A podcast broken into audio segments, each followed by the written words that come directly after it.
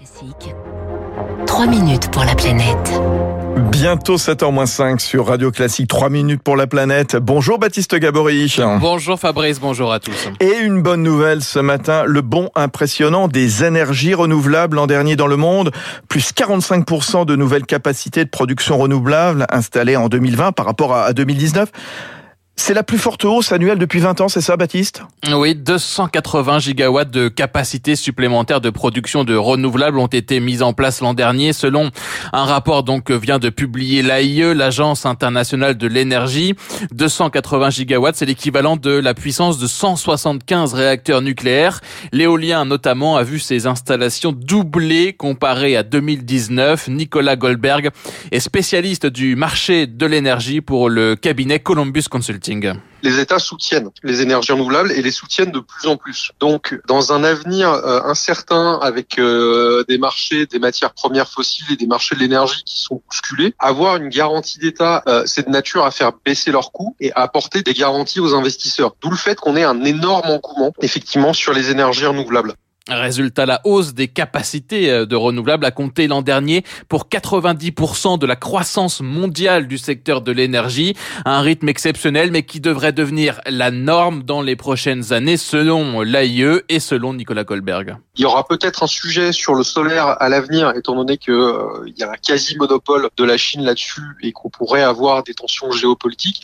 Mais enfin, si on regarde les tendances économiques, effectivement, elles peuvent être durables sur le déploiement des énergies renouvelables. Euh, Baptiste tout n'est pas gagné pour autant.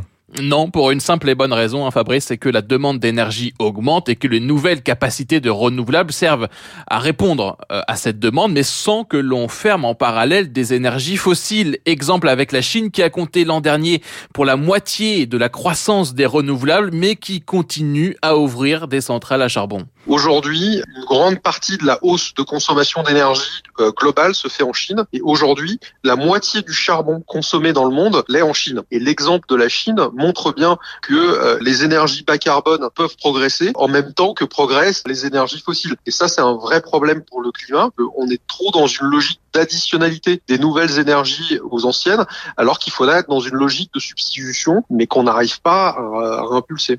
Dynamique confirmée par le think tank de l'International Institute for Sustainable Development qui passe à la loupe les investissements prévus par les plus grands États dans le cadre de leur plan de relance. Lucille Dufour, responsable des politiques énergétiques pour le think tank en mai 2021, euh, au moment où je vous parle, sur les 31 pays qu'on analyse, ces 31 pays se sont engagés à investir 288 milliards dans les énergies renouvelables, donc c'est assez important, mais 328 milliards dans les énergies fossiles. Or, malheureusement, euh, on ne peut pas accélérer la transition si on donne un euro pour les énergies fossiles et ensuite un euro pour les renouvelables.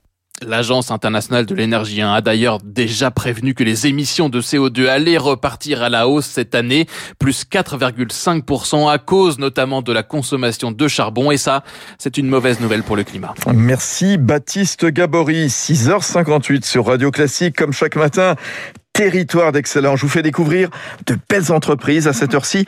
Tiens, ces chaises colorées font le régal de nos jardins.